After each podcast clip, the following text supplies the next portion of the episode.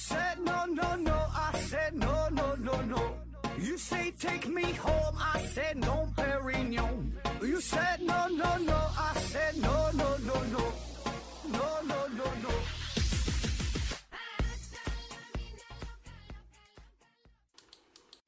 拼命探索，不计后果。欢迎您收听《思考盒子》，本节目由喜马拉雅平台独家播出。这一期呢，我们聊一聊与诺贝尔奖有关的话题啊。问题呢，来自于一位不愿意透露姓名的粉丝儿啊。他提问说：诺贝尔尔奖是颁发了这么多年，是花了这么多钱，是吧？为什么他这么有钱啊？钱咋花不没啊？那一提到这诺贝尔奖呢，咱首先想到的就是伟大的科学家呀，各种重大发现呐，等等啊，这么多东西啊。但是实际上呢，这个。更有趣儿的一个话题就是他这个钱啊，咋就花不完啊？确实如此啊。咱今天就从另外这个维度呢去切入一下诺贝尔奖金背后的秘密啊。他这个钱啊，你看啊，他这个钱啊啊，比如啊，二零二二年的诺贝尔奖啊，单项奖金是一千万瑞典克朗啊，折合人民币啊就是六百多万啊。而当年诺贝尔他死的时候留下的遗产呢？三千一百多万的瑞典克朗啊，当然这里边必须得考虑到通货膨胀的问题哈。那时候的三千万跟现在也不一样了，那时候的三千万差不多相当于现在的十八亿了啊。但尽管如此，历经了这么多年了哈，一九零一年是第一届，到现在是一百二十多年了，每一届都有五六个奖项，对吧？那你要这么说的话，也得有五六千万，一百二十年得是六七十亿啊，远远超过了他这十八亿啊。这钱呢早该用光了啊。答案呢其实很简单哈，一句话省流就是。呃，他的诺贝尔奖金背后有一个强大的团队进行管理、进行投资，让他这个钱不断的增长啊，不断的增值，然后这个钱呢就够，就满足了这些获奖者的需求啊，就就就够颁发啊，就这么个情况啊。愿意听的呢，就再往下再再听几句啊。呃，咱就是捋一捋啊，看看人家这个诺贝尔奖啊，他是怎么投资的呢？人这玩意儿这么这么厉害哈，增值这么多倍哈，给你学一学。诺贝尔呢？他是一八三三年出生于瑞典首都斯德哥尔摩哈。他家一共是八个孩子啊。一开始呢，家里条件也不是特别行啊。直到他在五六岁的时候，呃，家境呢有了一些改变啊。就这一年呢，他的父亲啊叫呃伊曼纽尔诺贝尔，老老诺贝尔呗哈，老诺哈。他呢是带着呃他和哥哥哈，在这个俄国圣彼得堡开了一家兵工厂啊。老诺贝尔呢，他也是一个发明家，也是个工程师啊，也很厉害啊。但之前没赚到钱啊。然后这回还行，这回是来到了这个圣彼得堡嘛。到这之后呢，他开始生产水雷和蒸汽机啊，这呢给他是就带来了一些收益哈。同时呢，这个他爸的这个工作也是给诺贝尔是造成了很大的触动和影响，也是喜欢这方面啊。从此呢，一生都是致力于化学方面的研究啊。那么这诺贝尔呢，在一八六三年啊，他发明出了更加安全的硝酸甘油炸药啊。之后呢，又有一百多项发明啊。那除了各种炸药吧，还有其他方面吧，也都有哈。然后也申请了各式各样的专利，所以呢，这就给他带来了巨额的财富啊。那在他变得有钱之后，有一件事儿给他带来了很大的触动，就是他二哥的离世啊。他二哥呀，他二哥比他还有钱啊，因为啥呢？他二哥是做石油生意的啊。他二哥除了做石油生意呢，还卖点军火。你想这什么家庭是吧？这哥哥卖军火，弟弟做炸药，哈，能没有钱吗？他二哥叫路德维德·诺贝尔啊，他是被称为巴库石油大王啊，号称世界上最富的少数的几个人之一啊。这都是网上可查的，这个称呼也不知道怎么来的。嗯，世界上最富的少数几个人是自己，反正就是就是有钱啊。他是开创了高高度一体化的大型石油联合企业，主宰了俄国的石油贸易，在阿塞拜疆的巴库建立了第一条欧洲石油通道。你想吧，这得多少钱啊？然后他另外还有一个哥哥叫做罗伯特·诺贝尔啊，也是做这个石油啊、做实业、做投资这方面啊，所以他整个家族都很有钱啊。当时打这个克里米亚战争哈，诺贝尔家族呢。为沙皇提供了大量的军火啊，赚了不少钱啊。那么他这个他这二哥呢，就是这个路德维德啊，是在一八八八年去世的啊。呃，说这事儿为啥给诺贝尔带来触动？就是他二哥去世的时候，报纸上印着一个标题啊，上面写着“战争贩子诺贝尔终于去见上帝了”啊，就不是什么好话啊。那么看到这个标题之后啊，诺贝尔就是先是非常震惊，震惊之后呢是一些反思，就觉得你看咱们家族哈。这么牛逼，这么厉害，赚了这么多钱，我还一直美滋滋的以为给人类创造出了很多价值，带来很大的贡献呢。但是没想到大家对于咱们家族的印象并不好，整个家族被外人是描述成一个贩卖杀人武器的恶魔，对吧？靠这种方式来赚钱的。虽然他很有钱，但是人家对咱们评价不高。死了之后说的，终于去见上帝了，这盼着咱们死呢啊。这是一种说法啊。还有另外一种说法呢，是，呃，当时有人以为死去的这个人呢是诺贝尔，啊。所以呢，得到死讯之后呢，大伙儿甚至打开香槟去去庆祝啊，就以为是诺贝尔发明炸药哈，死了这么多人，这这回终于他死了哈，大伙儿很很开心啊。所以这个场景呢，是给诺贝尔带来了触动啊。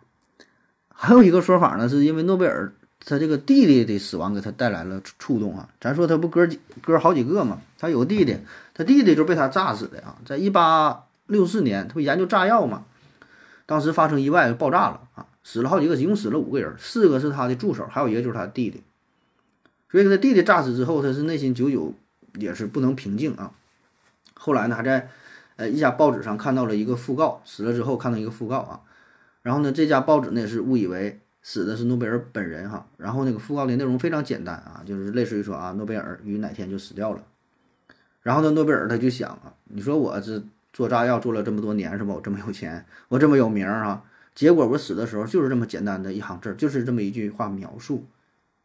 就你再牛逼的人，最后也会被大家所忘记啊。那么，如何能够让自己的子孙后代，也包括说，就世界上其他的人嘛，哈，在过多年之后，仍仍然能够铭记住自己的名字呢？能够让自己流芳百世呢？那就得想一个办法，怎么整？哈，只有靠这个，这个这这这这钱呐，拿这个事儿拿着大家，对吧？我整个奖啊。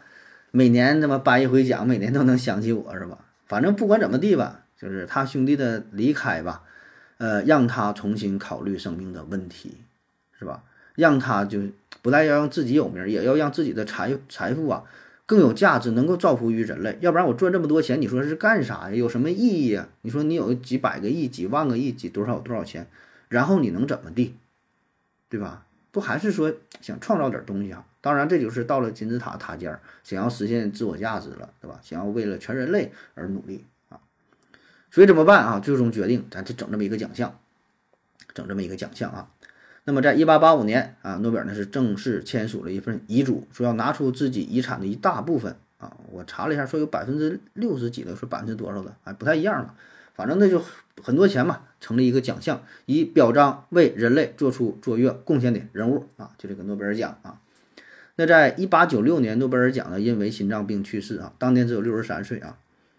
那在他去世后的第二年，他这个呃委托的律师叫做舒尔曼啊，呃应要求就公开了他这份遗嘱，那就里边写了建建立这个诺贝尔奖金啊，具体的细节由瑞典皇家科学院负责评定啊。这个奖项当时最开始是五个啊，物理、化学、医学、文学、和平啊。一九六八年是增加这个经济学奖啊，这么几个奖。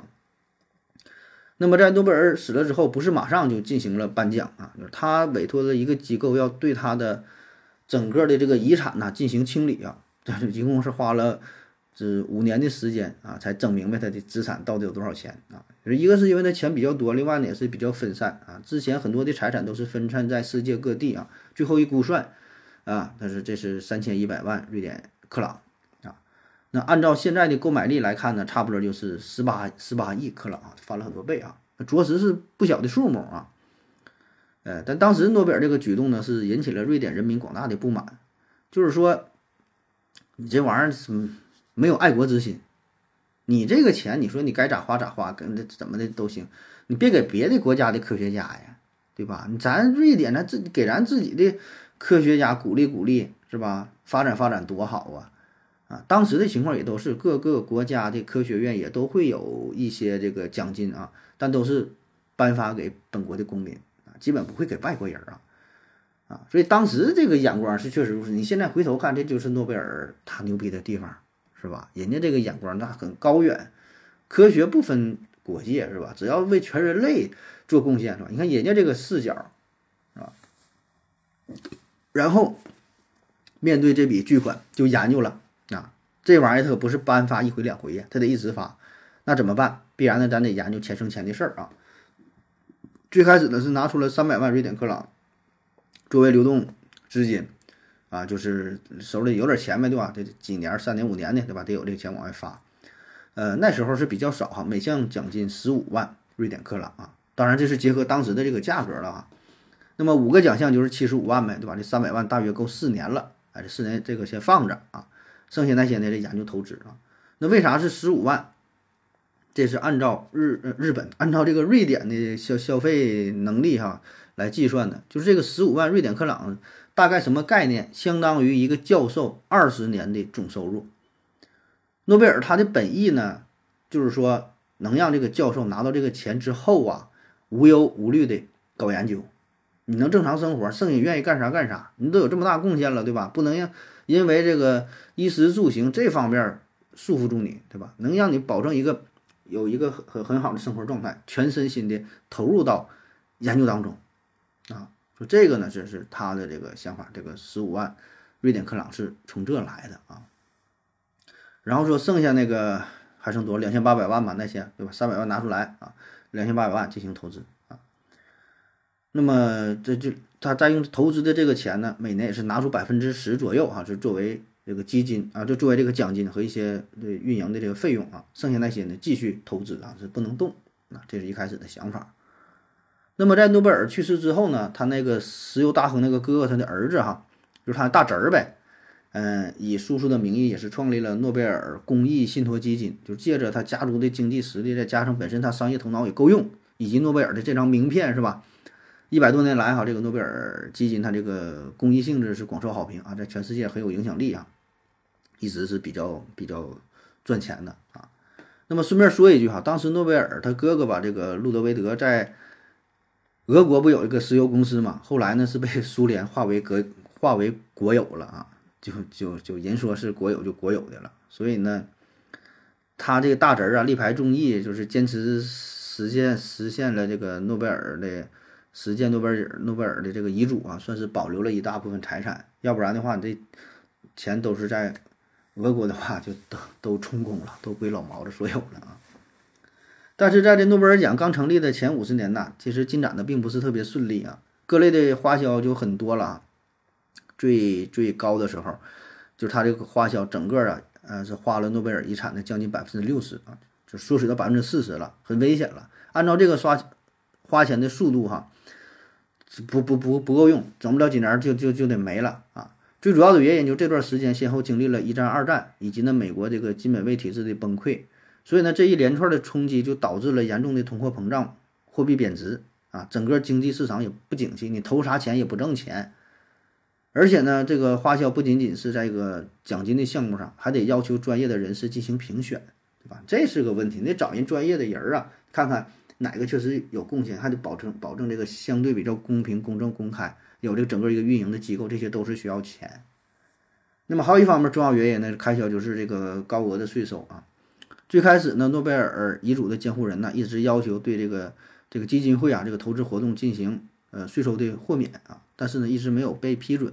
在一九一四年以前呢，基金会会交纳的税率是百分之十啊，这算这时候还算是勉强维持。到了一九一五年的时候，瑞典政府通过了一项临时国国防税啊，这个法案啊，那么使得这个基金会交税这个钱是成倍的增长。到了一九二二年，税收的金额已经超过了诺贝尔奖金本身啊。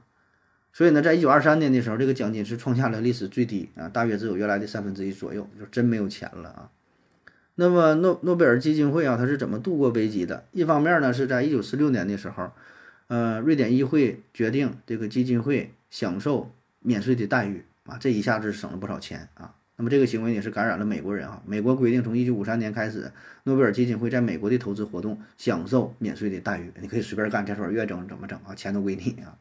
而此时呢，诺贝尔基金会的总资产只剩下三百多万美元啊，这个就是算是在危难当中得以喘息啊。同时呢，这个瑞典政府也允许基金会可以进行独立的投资，可以把这个钱呢投在股市上，投在这个不动产等等各个方面。那么这个也是基金会投资规则里一个里程碑式的改变。根据诺贝尔遗嘱的规定，哈，原来就说那些有风险的投资都是明令禁止的，不能碰，对吧？那股票、房地产这玩意儿呢，水多深呢，是吧？只能投在那些公债呀等等啊，就像咱说国债呀这些，就是风险比较低的项目上啊。后来发生一些转变啊。所以这个这个风险也高低吧，也只是相对的，对吧？而且呢，从这个诺贝尔基金会啊，它成立之初啊，那么到了这时候已经是过了将近半个世纪，金融市场呢也是发生了很大的变化啊。那面对当时的大情况呢，诺贝尔基金会呢就决定投资股市，进军房地产。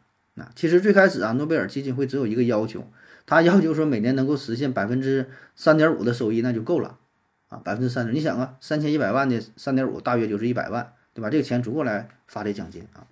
那这个要求一看好像并不高，百分之三点五是吧？头些年直接放支付宝里就行了，对吧？现在也是随便找一个差不多的银行也还能够还行哈，三点五啊。但问题是要持续的年化，持续的三点五，它不是一年两年，它是几十年、上百年还得持续下去，所以这个要求其实也不容易啊。而且当时银行利率也不高，对吧？这玩意儿呢，这都是一时一变的事儿，变化会很大。你像中国股市的话，那早些年九十年代你赶上好时候，闭眼睛买那都都夸夸就涨，年化那百分之十很轻松。呃，但结果如何呢？是吧？很快物是人非，现在全都是去跳台，或者去去去去天台啊，去跳台，你跳台也行啊。所以呢，这个对于诺贝尔基金会来说呢，这是一场漫长的马拉松式的比赛，要做长远的打算啊。所以呢，他们打法也是在不断的变化，就是不要把这个鸡蛋放在同一个篮子里边啊。所以这么大部分的钱就是进行了拆分，有的是投到房地产，有的投到股市，有的投到这个固定资产，还有一些呢会放在一些呃风险比较高的项目上啊。就是当然这个是极小一部分了，这种高风险高高回报的也会去做啊。它有一个。算法呗，按照这个比例是吧？还有一些什么，呃，什么风险基金呐，什么对冲啥，这咱就不懂了是吧？那么在短短的几年时间啊，基金会呢开始疯狂的盈利套现啊，最主要的是靠这个房地产市值的飙升啊。那么在这其中呢，还有几个非常经典的操作啊，比如说在一九八七年的时候，全球房价时隔数十年后再创历史新高啊，但当时诺贝尔基金会呢果断地选择了大量的抛售，那么那时候。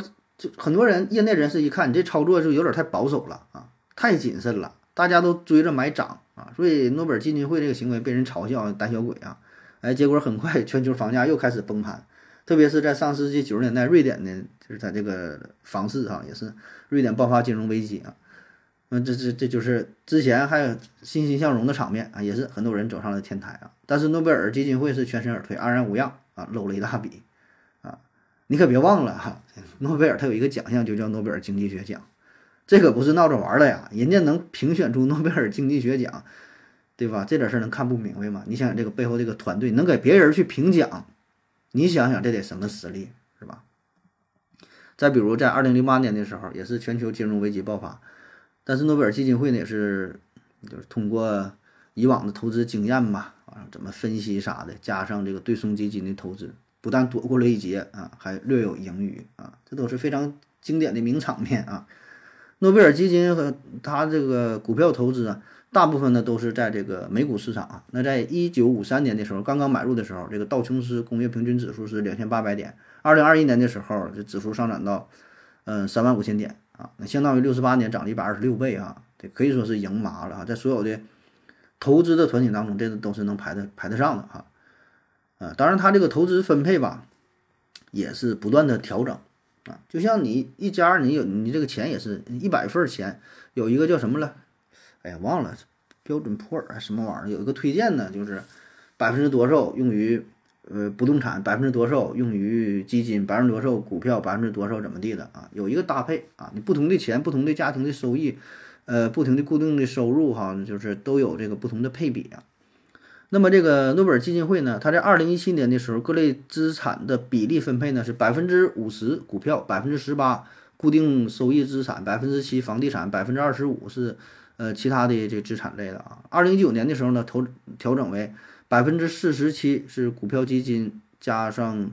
呃，股指期权百分之九呢是房地产基金，百分之十三呢是固定收益资产，百分之三十一呢是其他资产，还有百分之一是应对货币的对冲损失啊，这就不太懂了。那里边儿人那玩意儿都是经过一个算法的，反正怎么整基本都不会赔钱啊。那么这些年来啊，这个诺贝尔基金它的资产规模哈，呃，最高的时候是达到了三十四点八亿克朗，约合二十五亿人民币左右。啊，而它的这个长期的年化收益已经超过了百分之十啊，这是相当狠了啊！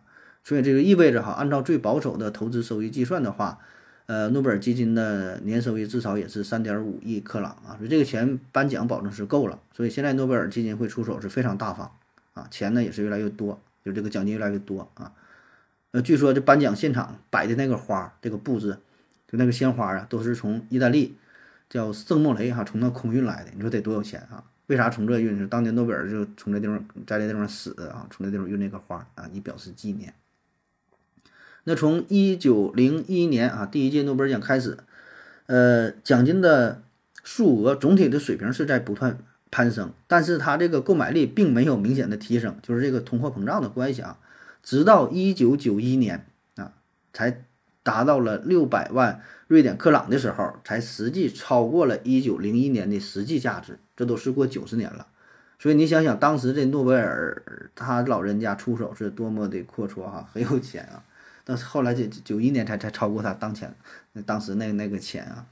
那么从一九九一年开始呢，诺贝尔奖金是连年上涨啊。九二年的时候涨到了六百五十万瑞典克朗，九三年的是六百七十万啊，两千年的时候是九百万，嗯，这大约就是一百万美元了，就是超过了就是原来这个实际价值啊。那么二零零一年的时候，诺贝尔百年华诞的时候，奖金涨涨到了是呃这一千万克朗啊，大约就是一百四十万美元啊。之后基本也是保持在这个水平吧，一千万啊。当然，这个每年的诺贝尔奖金呢，它也并不固定哈，就是有一些小小波动哈。总体呢也是考虑到当年的这个收益啊。像莫言二零一二年的时候，他是他是八百万啊，他是得了八百万，而之前呢好像还是一千万，少了二百万克朗，少了这一百三十万人民币呀。总之吧，这个诺贝尔基金会是就是非常强悍啊，坚挺了一百二十多年。放眼全球吧。能就是百年哈屹立不倒的这个基金会其实也不多啊，赚钱的时候都是风风火火的，眼看他起高楼是吧？然后就眼看它楼塌了了，所以呢，最后能够幸存下来的可能连百分之一都不到啊，所以能存活这么长时间本身就已经是个奇迹了，而且能够保持这种收益的状态啊。我看最新的这是二零二一年诺贝尔基金会的投资回报率高达百分之十八点四啊，市场价值达到了六十一亿瑞典克朗，大约四十亿人民币啊。那么一百二十年间，原来的这个资产是增长了将近二百倍啊。那么如果不考虑投资增长和通货膨胀的话，那仅靠这个奖金的话，就现在哈这个钱啊，就是再发个一百年，估计也没有什么太大的压力啊。当然，对于诺贝尔获得获得者来说，就是这个奖金也不是特别重要哈，更重要的是一个荣誉吧哈啊，当然也很重要，对吧？这玩意儿也不是小数目的。好了，感谢各位的收听，谢谢大家，再见。感谢您的聆听。如果您也想提问的话，请在喜马拉雅平台搜索“西西弗斯 FM”，在最新一期的节目下方留言即可。欢迎您的参与，我在这里等你哦。